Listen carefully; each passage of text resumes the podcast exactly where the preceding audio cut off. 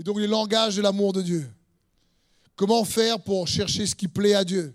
Comment lui, rendre lui être agréable? Comment avoir cet amour de qualité qui grandit pour nous? Donc le premier point, j'aimerais voir avec vous ce soir, c'est nous devons apprendre à marcher selon l'amour et non selon la loi. Ça paraît simple comme ça, mais à marcher selon l'amour de Dieu et non selon la loi. Romains 14, 38 nous dit, celui qui sert Christ de cette manière est agréable à Dieu et approuvé des hommes. Qui a envie d'être agréable à Dieu et d'être approuvé des hommes? Amen. Eh bien, il y a une manière de servir Dieu pour ça. De quelle manière il parle ici? C'est les versets précédents qui le disent. Romains 14, 14. Je sais, je suis convaincu dans le Seigneur Jésus que rien n'est pur, n'est impur en soi. Mais si quelqu'un considère telle chose comme impure, elle est impure pour lui. Si ton frère est attristé à cause de ce que tu manges, tu ne marches plus selon l'amour. Ne cause pas par ta nourriture la perte de celui pour lequel Jésus-Christ est mort. Ce qui est bon, c'est que personne ne devienne un sujet de calomnie. En effet, le royaume de Dieu, ce n'est pas le manger et le boire, mais la justice, la paix et la joie par le Saint-Esprit. Celui qui sert Dieu de cette manière est agréable à Dieu et approuvé des hommes. Quel passage puissant, c'est un de mes préférés chapitres.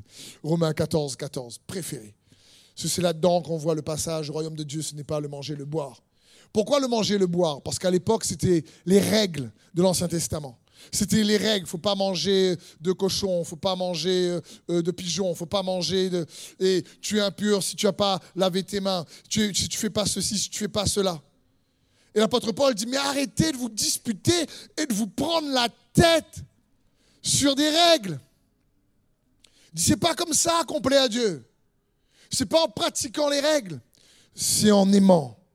Ce n'est pas en marchant selon la loi, mais en marchant selon l'amour. Et comment marcher selon l'amour? On va voir cinq points ensemble, en essayant d'être pratico-pratique par rapport à ce passage sur les règles. Parce que l'apôtre Paul dit, mais celui qui sert Christ de cette manière est agréable à Dieu. Et mon cœur, c'est que nous puissions devenir, toi et moi, une famille qui soit agréable au Père. Parce que si tu es agréable au Père, franchement, ta vie sera agréable. Donc le premier point, comment marcher dans l'amour? Nous marchons dans l'amour lorsque nous apprenons à considérer les personnes plus que leurs actions. Voilà le premier point. Lorsqu'on apprend à considérer les personnes plus que leurs actions, qu'elles soient bonnes ou mauvaises. C'est comme cette femme qui est au puits, elle a commis l'adultère sans cesse, elle a eu cinq maris, il y a Jésus qui est là. Et son péché ne fait pas peur à Jésus. Jésus n'a pas peur de s'approcher de toi si tu as péché. Hein. Le problème, c'est lorsque nous, on a péché, on se sent sale et on n'arrive pas à s'approcher de lui. Mais ton péché ne le fait pas peur. Hein. Et la femme au puits, Jésus dit pas, ben oui alors, tu as commis adultère grave, toi. La femme au puits, Jésus lui parle de, qui il est, ils ont une discussion. Et la femme lui dit, ben oui, j'ai, eu cinq maris. Jésus, Jésus dit, mais c'est vrai ce que tu dis.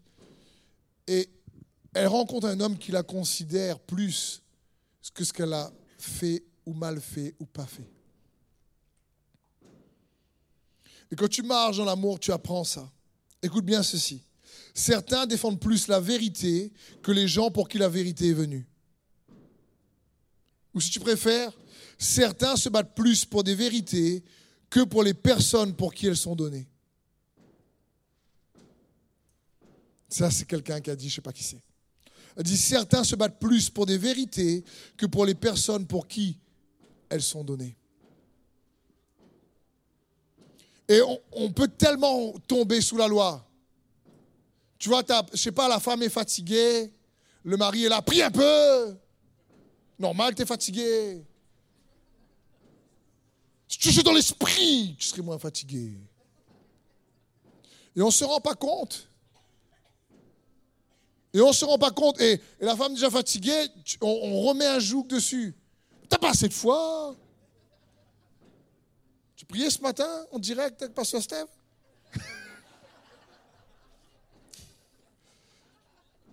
Et vous comprenez, on fait plein de trucs comme ça, plein de trucs comme ça. Et on ne comprend pas, c'est pas forcément agréable. Peut-être qu'elle est fatiguée de lui dire ben, Repose-toi, chérie. Je prierai pour, nous deux et que Dieu te fortifie. Peut-être. Parce que quand on emmène la loi, alors oui, on croit que servir Dieu, c'est un fardeau. Alors que servir Dieu, c'est grandir dans l'amour parce que tu demeures dans son amour. Et cet amour-là rend ta vie légère. Elle change ta vie, elle te transforme de l'intérieur vers l'extérieur. Tu fais la différence entre le péché et le pécheur. Comme Zachée. Le gars, c'est un voleur. Et Jésus dit Hé, Zachée, je mange chez toi. Hé, Zachée, descends. Pourquoi faire? C'est ton destin. C'est plus Manu descend.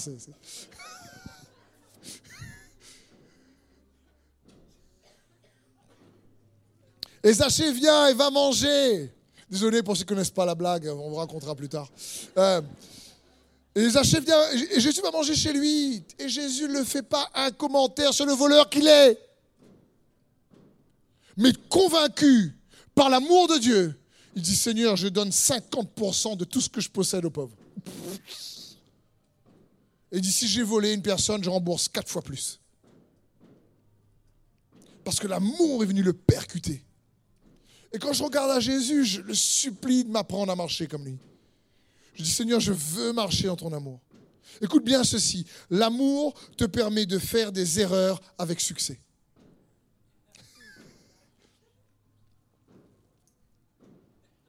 L'amour te permet de faire des erreurs avec succès. Attention, il faut faire une différence entre erreur et péché. Mais l'amour est déjà prêt à te relever lorsque le péché te fait tomber. C'est pareil. Parce que quand quelqu'un marche dans l'amour, il considère plus la personne que son action. Et c'est ce que Paul veut dire dans Corinthiens. Il dit arrêtez de batailler pour le manger, le boire. Il y en a qui mangent des bread, il n'y en a pas, ben gloire à Dieu. ne te dispute pas à table. C'est-à-dire, tu, ne manges pas d'œufs, toi? Pourquoi tu manges pas d'œufs Moi, je mange des œufs, moi. Ne te prends pas la tête. Ou les parents avec les enfants, mange. N'aime pas. Comprenez, c'est pas le manger, le boire. Ça nous demande de marcher dans l'amour. C'est très pratique et pragmatique. Si tu considères la personne enfant ou pas, et tu fais attention à ce que ton point de vue n'est pas une règle que tu veux imposer. parce que tu considères la personne plus que l'action. Et quand la personne fait une erreur, je sais pas, le marmaille fait tomber, l'enfant fait tomber une assiette par terre, tu peux...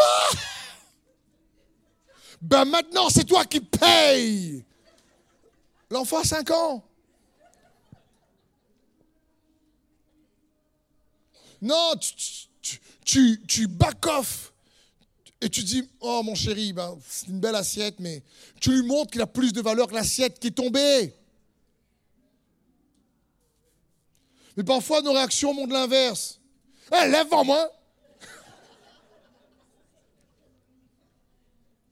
C'est-à-dire, sors de ma vue. Je traduis parce qu'il ne faut pas que j'oublie aussi que les messages sont sur podcast et que. Pour nos amis qui nous écoutent, soyez bénis. Et il faut bien comprendre ça. C'est pour ça que je dis que l'amour te permet de faire des erreurs avec succès. Je ne sais pas, tu dis à ton enfant, fais attention, mais pas trop le verre d'eau au bord de la table. Oui, maman, mais il s'en fiche. Il met le verre d'eau au bord de la table. Il passe à côté, il est content, le, verre d'eau tombe, casse. Ben, il apprend là.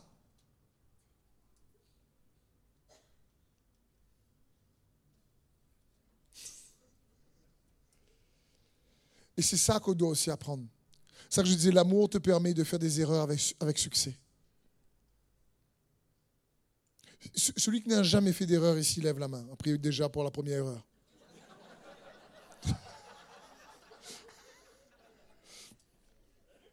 C'est Dieu qui nous rend justes. Et, je, quand j'étudiais ce passage où l'apôtre Paul dit dans Romains 14, mais celui qui sert Christ de cette manière est agréable à Dieu. Il marche selon l'amour et pas selon la loi. Et on a vu tout à l'heure, il disait, mais je suis convaincu que rien n'est impur en soi. Mais si quelqu'un considère une chose comme impure, elle est impure pour lui. Et un autre passage dans Tite 1 nous dit Tout est pur pour celui qui est pur, mais rien n'est pur pour ceux qui sont souillés et incrédules. Leur intelligence et leur conscience sont souillées.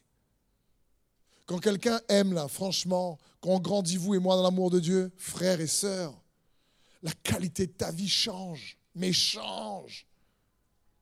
Ton véritable besoin, c'est d'aimer plus comme il t'aime. Mon véritable besoin, c'est ça. Et son amour pour nous, qui nous pardonne, demande juste une, réciprocité qui sera à notre avantage. Le deuxième point, lorsque nous marchons dans son amour, nous apprenons à concilier sans compromettre. Concilier à partir de la sagesse de Dieu, sans compromettre. Jacques 3, 17 nous dit, la sagesse d'en haut est pure premièrement, ensuite pacifique, modérée, conciliante, pleine de miséricorde et de bons fruits, exemple de duplicité et d'hypocrisie. Elle est conciliante, c'est-à-dire qu'elle arrive à mettre en accord deux choses opposées. Elle arrive à mettre en accord deux choses qui, et elle arrive, la sagesse de Dieu arrive à mettre en accord. Ce n'est pas un combat de règles ou de meilleures règles, c'est une révélation de son amour. Et à l'époque, les religieux de l'époque n'ont pas compris ça. Et dans Marc 2, 23, Jésus leur dit, il arriva un jour de sabbat que Jésus traversait les champs de blé et ses disciples, chemin faisant, j'aime bien cette expression, se mirent à arracher des épis. Les pharisiens lui dirent, voici pourquoi font-ils ce qui n'est pas permis pendant le sabbat. Jésus leur répondit, n'avez-vous pas lu ce que fit David lorsqu'il fut dans la nécessité et qu'il eut faim, lui et ceux qui étaient avec lui? Comment il entra dans la maison de Dieu du temps du souverain sacrificateur Abiatar et mangea les pains de proposition qu'il n'était, qu'il n'était permis qu'aux sacrificateurs de manger? Il en donna même à ceux qui étaient avec lui. Puis il leur dit, le sabbat était fait pour l'homme et non l'homme pour le sabbat, de sorte que le Fils de l'homme est le maître du sabbat. C'est puissant ce que Jésus dit ici. C'est dangereux. Mais ils n'ont pas compris. Paul le dit dans Romains 14 d'une autre manière.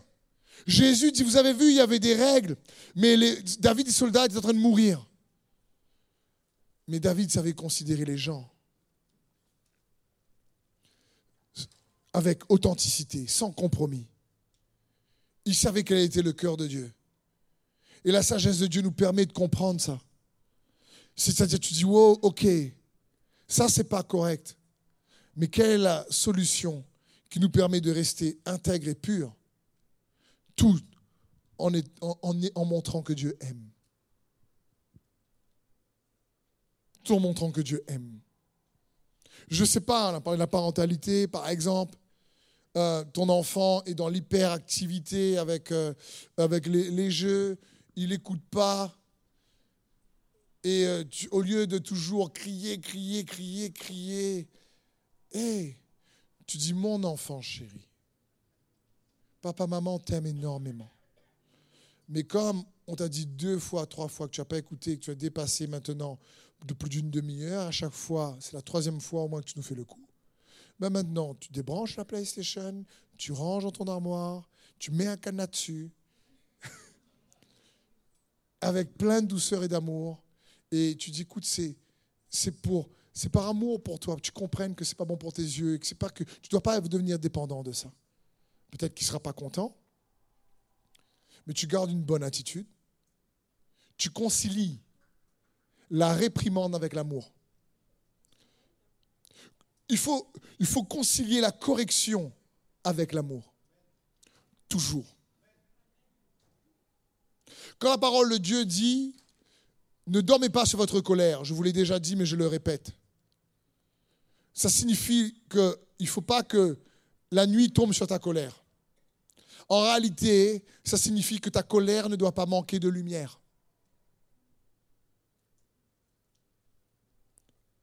Parce que la colère de l'homme n'accomplit pas la justice de Dieu. Mais si on connaît son cœur et qu'on veut amener la correction avec son amour, on apprend. on concilie les choses. Et donc, marcher dans l'amour, c'est lorsque nous apprenons à concilier sans compromettre. Un autre point, c'est lorsque nous marchons dans l'amour lorsque nous apprenons à distinguer dans notre esprit ce qui est vraiment important pour Dieu et pour les autres. Tu apprends à discerner. Comme je vous disais, l'assiette est moins important que ton enfant. Quand un enfant arrive avec une mauvaise note, rentre pas sur l'enfant. Et qu'il arrive avec une bonne note, dis pas papa, maman t'aime. Parce que qu'est-ce qu'il va dire dans sa tête? Quand j'ai des bonnes notes, je suis aimé. Quand j'ai des mauvaises notes, je ne suis pas aimé. Il va faire la connexion entre l'amour et la performance. Dieu ne fait pas ça avec toi et moi. Il n'attend pas que tu performes pour t'aimer. Il n'attend pas que tu performes. Tu comprends que ton enfant est plus important que son carnet de notes. Donc tu fais attention. Marcher selon l'amour, c'est pas marcher selon la loi. Tu considères plus la personne que ce qu'elle fait, de bien ou de pas bien. Capable de dire à la personne, c'est vrai que j'approuve pas ce que tu as fait. C'est vraiment à côté de la plaque. Mais ce que tu as fait, c'est pas toi. Le problème, c'est quand tu crois que ce que tu fais, c'est toi. Et on a vu ça dernièrement, quand l'apôtre Paul dit, ce n'est plus moi qui le fais, c'est le péché qui est en moi. Et des fois, on ne discerne pas parce qu'on n'apprend pas à se pardonner. Le pardon te redonne le discernement. Quand quelqu'un marche dans l'amour, il distingue ce qui est vraiment important. Philippiens 1.9 nous dit, et voici ce que je demande dans mes prières, c'est que votre amour gagne, votre amour gagne de plus en plus en pleine connaissance et en parfait discernement. Qu'est-ce que j'aime ce verset? Pour que vous puissiez discerner ce qui est vraiment important. Ce qui est vraiment important. Ainsi vous serez pur et irréprochable au jour du Christ, où vous paraîtrez devant lui chargé d'œuvres justes, ce fruit que Jésus-Christ aura produit en vous, son amour en nous, à la gloire et à la louange de Dieu. Tu discernes ce qui est important. Chaque jour, tu dis à un moment donné, qu'est-ce qui est plus important? Que je réussisse dans ma carrière, que je réussisse mon couple? Lequel je sacrifie? Mon couple sur l'autel de la carrière? La carrière sur l'autel du couple. Par exemple. Qu'est-ce qui est important? Et ici, la parole de Dieu dit, mais tu vas voir. Je comprends, certains disent, non, ben, je prends les deux mois, le couple et la carrière. Tu as raison. si tu peux. Mais dans la vie effrénée que nous avons aujourd'hui, avec toutes les activités, les médias, etc., si on ne prend pas le temps de prendre du temps de qualité pour exprimer notre amour à ceux et celles qu'on aime, épouse, enfants, etc., ça s'effrite. Ou d'autres le feront. Et c'est là qu'il nous faut faire attention. L'amour de Dieu n'est pas un amour qui rend aveugle. L'amour de Dieu, c'est un scanner. Quand la Bible dit que l'amour rend aveugle, ça c'est l'amour du monde, c'est le coup de foudre. Là, tu es vraiment aveugle. Tu es saoulé par des émotions euh, hyper élevées. Tu vois plus rien du tout. Tout est beau, tout est belle. Il n'y a pas de défaut. Et après, quand tu retombes, tu retombes de haut. Je dis, c'est coup de foudre, c'est coup de bois. dire, dire, c'est pour ça que quand Jésus nous dit, mais demeurez dans mon amour, mais son amour est dangereux. Je ne sais pas, mon frère et soeur, comment vivre sur son amour. Je n'arriverai pas, de toute façon, sinon je ne serais même pas là. Mais c'est ça qui nous transforme, c'est ça qui donne de la vie à ta vie. C'est ça qui peut faire de toi un bon mari, un bon papa, un bon frère, un bon ami. Parce que tu discernes, tu n'apprends pas à marcher selon la loi, tu apprends à marcher selon l'amour. Et cet amour-là te permet avec sa sagesse de concilier. Plus quelqu'un aime selon Dieu, plus il est sage pour discerner. Je crois que c'est l'exemple de Daniel. Daniel, dans Daniel 4, il sert un roi machiavélique, Nabucodonosor, qui a tué euh, euh, réellement tout le peuple d'Israël, qui a réellement euh, détruit le temple de Dieu, détruit son peuple, brisé des familles, torturé des femmes enceintes, des maris, des femmes et des enfants. Daniel le sert captif. Ce gars-là a un rêve dans Daniel 4. C'est un arbre qui monte jusqu'au ciel. Cet arbre le représente lui. Allez lire, vous allez voir dans la semaine, puissant passage.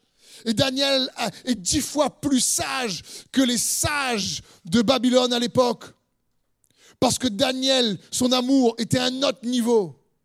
Quand il a la révélation et la compréhension du rêve, il dit, oh mon roi, j'aurais souhaité que ce rêve soit pour tes adversaires.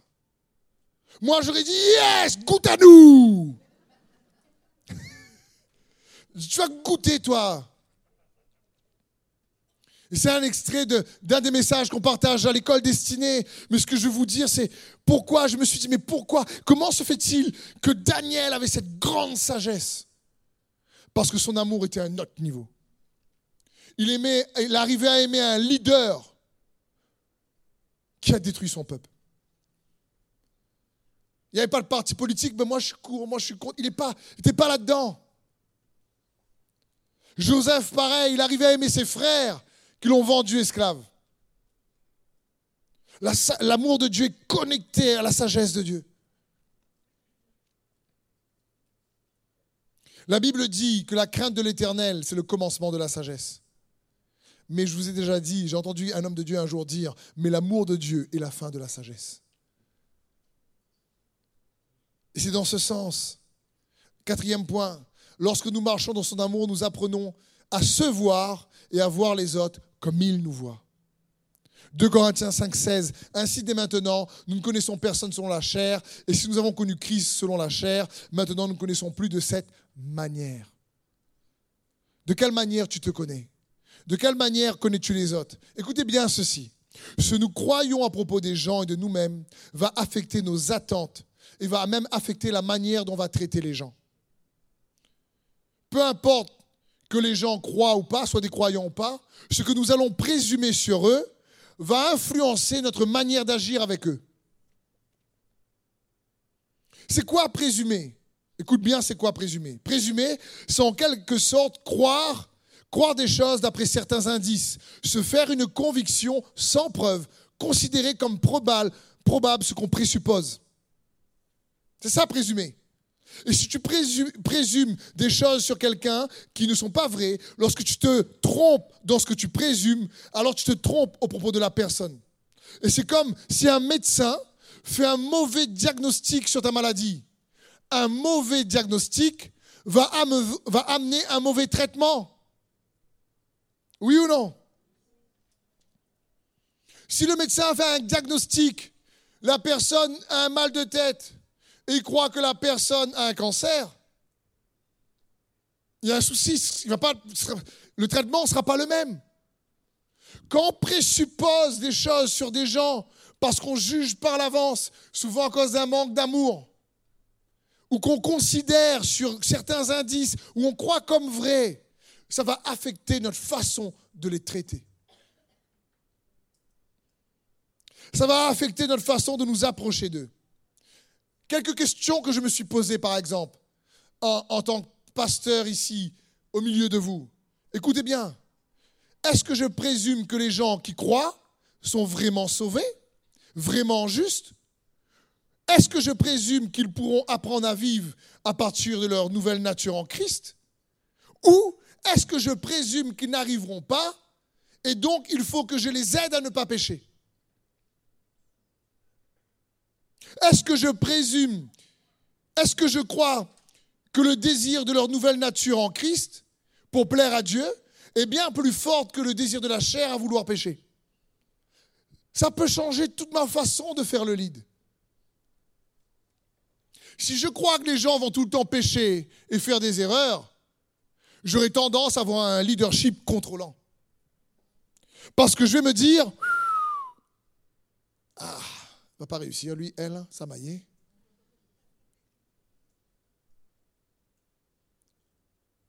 Comprenez qu'est-ce que je présume? Va faire toute la différence dans ma façon d'agir et de traiter les autres.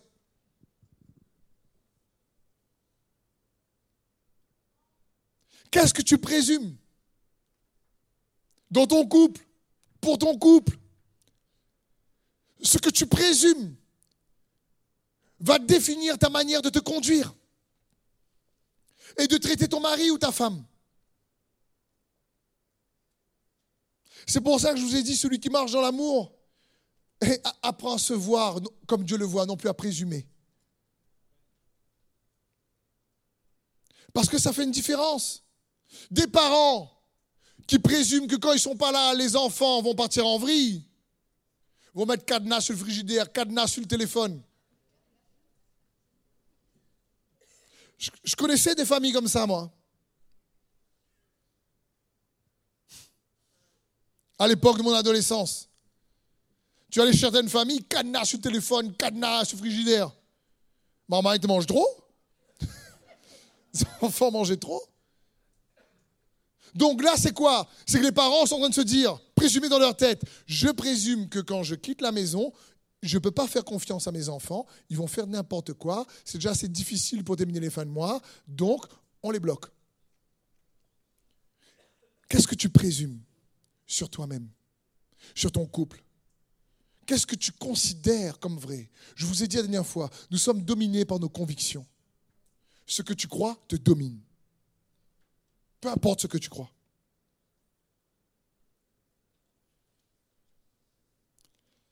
Et c'est un point.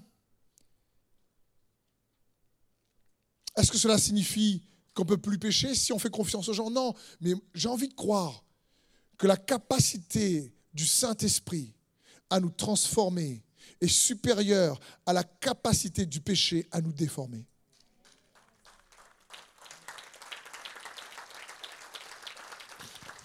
J'ai envie de croire que même si on pêche, mais qu'on revient à Christ, son amour et ce qu'il a fait est bien supérieur à tout ce qu'on a pu faire pour nous laver, que son sang est capable de laver n'importe quel péché.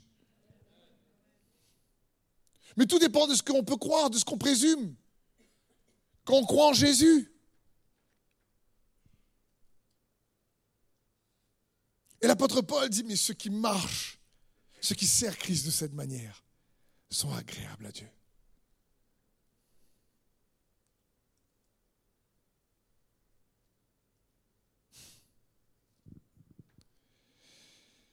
Dernier point. Lorsque nous marchons dans son amour, nous apprenons à communiquer sa vie avec habileté face à ceux qui ont des idées opposées. Très important. Colossiens 4, 5 nous dit Conduisez-vous avec sagesse envers ceux du dehors et rachetez le temps, que votre parole soit toujours accompagnée de grâce et assaisonnée de sel, afin que vous sachiez comment il faut répondre à chacun. Quand quelqu'un grandit dans l'amour, il arrive de plus en plus à discuter avec des gens qui sont en désaccord avec lui. C'est quelque chose en général que quelqu'un qui est légaliste n'arrive pas. Quand, quand tu es trop légaliste, on n'arrive pas à discuter avec des gens qui sont en désaccord. Et, parfois, les chrétiens, très ailés que nous pouvons être, eh ben, on fait cette boulette. N'arrive pas à discuter avec quelqu'un qui ne croit pas en Dieu et qui, dans une phrase, va faire un chapelet de jurons. On aura du mal, oui ou non? On sera déstabilisé, mais on ne devrait pas. Si on aime la personne et qu'on voit la différence entre ce qu'elle est et l'amour que Dieu a pour elle, nos péchés n'ont pas repoussé Jésus.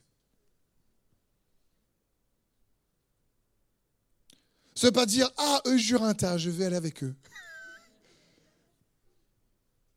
Mais ça parle quand quelqu'un, quand tu grandis dans l'amour, tu arrives à mieux communiquer, même quand les discussions sont compliquées, avec ceux du dehors.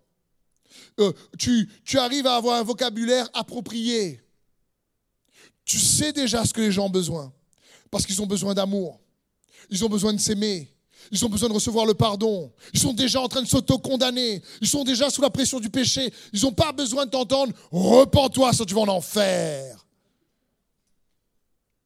Ils ont besoin d'entendre Eh oui, tu as peut-être plané sec. D'accord, mais Dieu t'aime. Mais reviens à lui. Ils ont besoin d'entendre ces choses-là. Vous savez, ce n'est pas toujours le cas, mais essayer de justifier son opinion en utilisant tout le temps la parole de Dieu avec quelqu'un qui ne croit pas en la parole, ça ne fonctionne pas toujours bien. La personne ne croit pas en la parole. Ton collègue, par exemple, et tu dis oui, mais il est écrit dans la Bible que. Et ton collègue te dit mais je m'en fiche de la Bible. Tu comprends pas ou quoi? Et nous on dit ouh, sacrilège, outrage. La Bible est un livre saint. C'est pas parce qu'on va dire la référence du verset que ça va libérer la puissance. Hein. Colossiens 1, chapitre 13. Et là, j'ai encore maillé. C'est Colossiens chapitre 1, verset 13.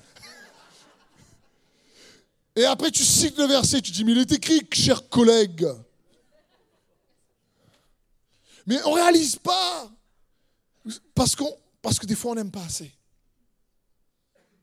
Parce que tu sais, tu peux dire la parole de Dieu sans coter le verset. Et si tu le dis avec un amour vraiment rempli de foi, c'est cet amour-là, ou si tu préfères, cette foi agissant dans l'amour, quand tu parles du verset, sans qu'il connaisse que c'est un verset, c'est cet amour-là qui va libérer sa présence et sa puissance et qui va venir toucher sa conscience.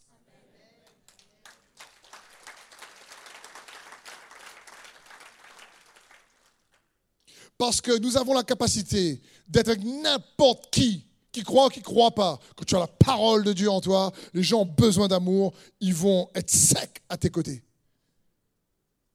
Et si tu sais comment donner, si tu sais discerner, si tu as le Saint-Esprit avec toi, tu vois déjà, tu dis, ouh là là, il y a eu des grosses boulettes dans sa vie, elle. Ouh, il y a eu des grandes boulettes dans sa vie, lui. Ouh, ouh, ouh, Mais tu n'arrives pas.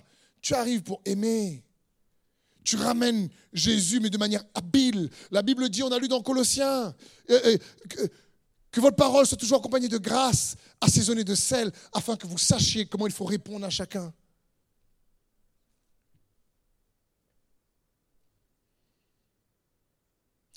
Un exemple, un jour je suis avec le pasteur Bruno euh, en métropole et il y a quelqu'un, un ami de, quelqu'un qu'on aime énormément qui mangeait avec nous et euh, il dit, vous êtes pasteur? Ouais, Il dit, écoute, euh, le gars, dit, le pasteur, ouais, dit, euh, donc vous, vous n'êtes pas comme les prêtres, vous vous mariez? Il fait, ouais, ouais, ouais, ouais, ouais, ok, ok.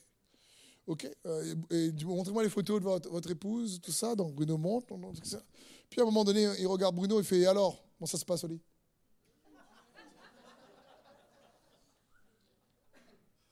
Je suis pasteur, outrage, magistrat. Comment tu réponds là? Tu es pasteur, oublie. Hein. Il est écrit dans la parole de Dieu.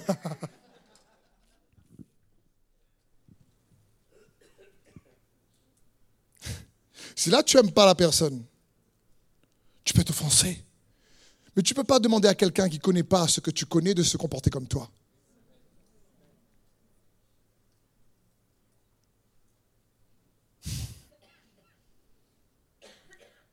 Et l'amour t'apprend à considérer n'es pas offensé. On a juste rigolé. Et ça l'a surpris, même choqué. Et ça l'a donné réellement, ça nous a donné accès à son cœur. Parce que la, la parole de Dieu transporte en elle-même la puissance nécessaire pour faire la différence. Quand tu dis les choses avec son amour, que tu veux lui donner gloire, et alors, au contraire, la discussion après va s'ouvrir et tourner, toujours pour donner gloire à Dieu. C'est son cœur. Apprenons à marcher selon l'amour et non selon la loi. Ça paraît simple. La parole de Dieu dit, mais celui qui sert Dieu de cette manière est agréable à Dieu et approuvé des hommes. Et on a tellement un langage chrétien que déjà, on a, Dieu, son langage, c'est l'amour. Nous, on a un langage chrétien, on ne comprend même pas des fois ce que Dieu dit. Et on va avec des gens du monde qui ont le langage du monde, qui ne comprennent même pas le langage chrétien. Et on essaie avec le langage chrétien de leur communiquer l'amour de Dieu. on est bon. on est bon, je vous dis, on est, on est bon. Heureusement qu'on a sa grâce. Heureusement qu'il nous aime. Donc, le premier point pour le langage d'amour de Dieu. On va voir dans cette série beaucoup de points sur qu'est-ce qui plaît à Dieu, qu'est-ce que Dieu aime, qu'est-ce qui est agréable à Dieu?